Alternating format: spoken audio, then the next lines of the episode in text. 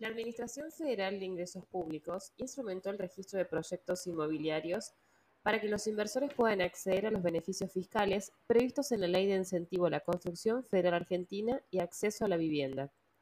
El organismo también reglamentó el programa de normalización que habilita la declaración voluntaria de tenencia en moneda nacional y extranjera para la realización de inversiones en desarrollos inmobiliarios.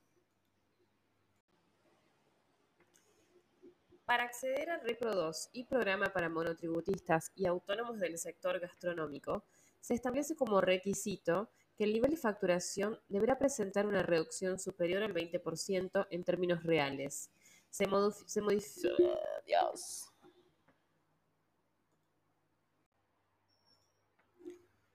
En la escala salarial de abril 2021 de empleados de comercio, se incorpora la suma no remunerativa del 21% y además el 50% de la suma no remunerativa de 5 mil pesos.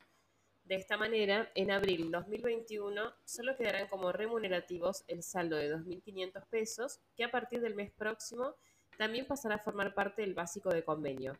Esto siempre y cuando el nuevo acuerdo salarial que se está negociando y se firmaría esta semana no lo modifique.